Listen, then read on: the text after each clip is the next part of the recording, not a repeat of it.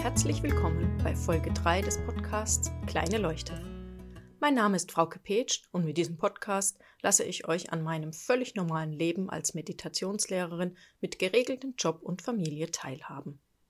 Heute möchte ich nun von meiner Meditationsroutine erzählen.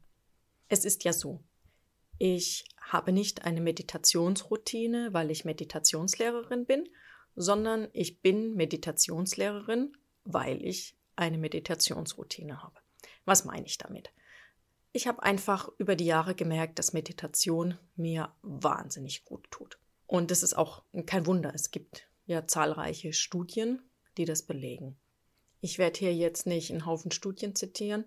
Wen das wirklich im Detail interessiert, kann da gerne im Internet mal ein bisschen recherchieren. Aber einfach ein paar Sachen, weil ich das wirklich ganz interessant finde.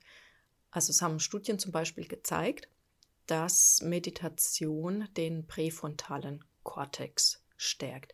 Der präfrontale Kortex ist das so grob das hinter der Stirn und auch ganz vereinfacht dargestellt ist das der Bereich im Gehirn, der für die Konzentration, Aufmerksamkeit und die Willenssteuerung zuständig ist.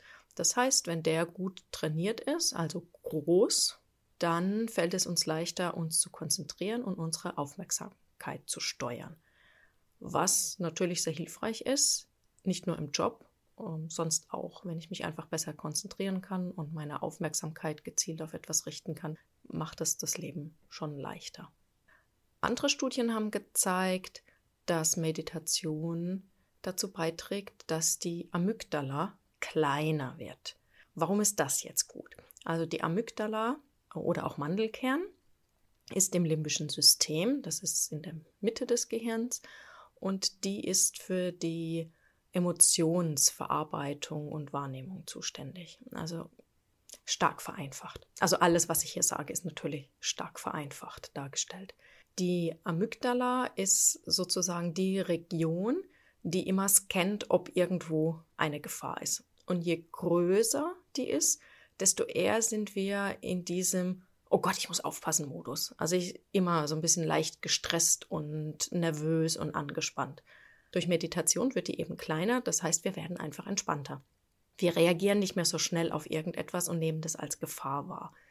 Und dadurch ist einfach unser ganzer Körper, unser ganzes Wesen ist einfach ruhiger und entspannter.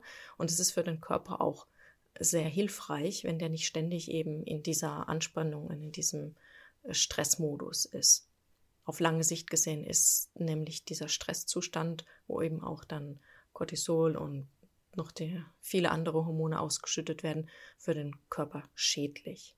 Andere Studien haben wiederum gezeigt, dass Meditation auch für den Hippocampus gut ist. Das ist jetzt auch wieder stark vereinfacht ein Bereich, der für die Speicherung von Erinnerungen und Geschehnissen zuständig ist und je besser der funktioniert, desto besser kann ich mich eben erinnern, desto besser kann ich lernen. Das wird einfach alles besser verarbeitet. Meditation hat natürlich noch viel mehr Vorteile, aber das sind jetzt ein paar von den Sachen, die auch wirklich im Gehirn sehr gut nachweisbar sind. Und deswegen nenne ich Meditation auch immer das Fitnessstudio fürs Gehirn. Also so, wie ich etwas für meinen Körper tue, egal was, ob das jetzt Yoga ist, Laufen, Fitnessstudio, gibt ja genug, so kann ich eben durch Meditation mein Gehirn trainieren. Das ist auch der Grund, warum ich empfehle, täglich zu meditieren. So, das ist die Empfehlung. Jetzt kommt aber dann das wahre Leben. Bei mir sieht das wahre Leben so aus, dass ich normalerweise den Wecker auf kurz nach halb sechs gestellt habe. Meistens werde ich auch schon vorher wach. Mein Körper ist einfach darauf konditioniert, dass ich um die Uhrzeit wach werde. Dann setze ich mich erstmal auf und meditiere Viertelstunde bis 20 Minuten. Das kommt drauf an, wie ich Lust und Laune habe. Und dann stehe ich auf, versorge die Katzen und mache mich dann fertig, kümmere mich um die Wäsche, richte das Frühstück, bla bla bla. So den ganzen Kram. Dann nimmt einfach der Tag seinen Lauf. Ich habe der Meditation also einen festen Platz in meiner Morgenroutine eingeräumt. Wenn ich das nicht machen würde, würde ich es vergessen. Ich empfehle auch immer, dass man sich wirklich seinen Tagesablauf anschaut und guckt, wo man denn fünf bis zehn Minuten Meditation gut einfügen kann. Denn wenn wir das nicht zu einem festen Bestandteil machen, dann machen wir es nicht. Wenn wir es mit der Absicht machen, ja, ja, ich mache es, wenn ich Zeit habe, wir haben ja nie Zeit. Also eigentlich haben wir immer Zeit, aber wir nehmen sie uns dann nicht. Das ist das Beste, wie es funktioniert, so einen, einen festen Platz einfach irgendwo in der Routine, ob das jetzt morgens oder nachmittags, nach der Arbeit oder wann auch immer ist. Man kann es auch zweimal am Tag machen. Für mich funktioniert momentan halt nur einmal am Tag wirklich gut. Der Rest meines Tages ist einfach so unstrukturiert und so unvorhersehbar, dass ich da nicht wirklich planen kann. So, das ist die Theorie. Und in der Praxis sieht es dann doch gelegentlich mal so aus, dass ich nachts von meinem Töchterchen geweckt werde. Warum auch immer. Schlecht geträumt, was auch immer. Mama kuscheln. Also geht die Mama kuscheln und ist dann so ein bis zwei Stunden wach, weil im Gegensatz zu meiner Tochter schlafe ich nicht gleich wieder ein. Und meistens weckt sie mich nämlich dann zu einem Zeitpunkt, wo ich schon ein paar Stunden gut geschlafen habe dann ist der Schlafdruck einfach nicht mehr so hoch und dann schlafe ich nicht mehr sofort ein. Da hilft dann auch kein Meditieren mitten in der Nacht. Ich schlafe dann einfach nicht. Ich habe da schon alles probiert. Ist so, habe mich damit arrangiert. Und wenn ich das habe, dann mache ich den Wecker um kurz nach halb sechs aus und nehme dann den nächsten Wecker um kurz nach sechs. Das heißt, ich kann dann eine halbe Stunde länger schlafen und dann lasse ich die Meditation ausfallen. Und das ist okay. Ich mache mich dafür nicht fertig, ich mache mir kein schlechtes Gewissen.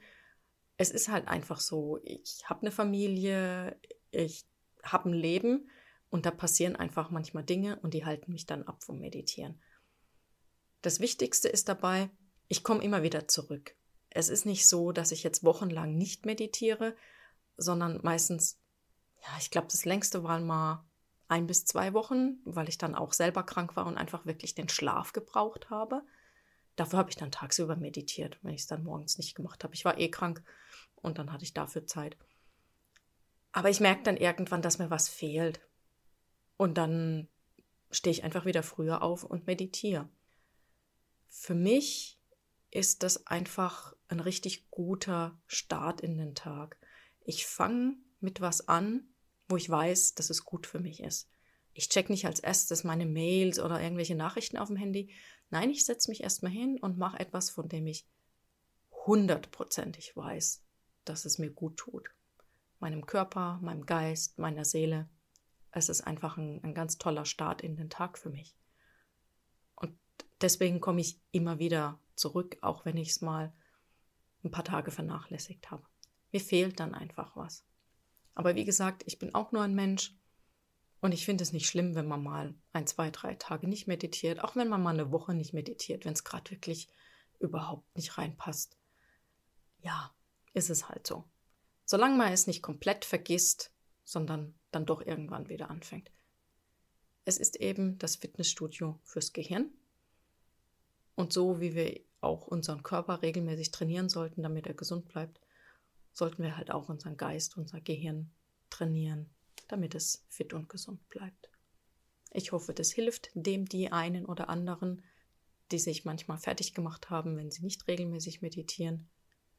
Und ich wünsche euch einen schönen Abend, guten Morgen oder guten Tag. Bis bald.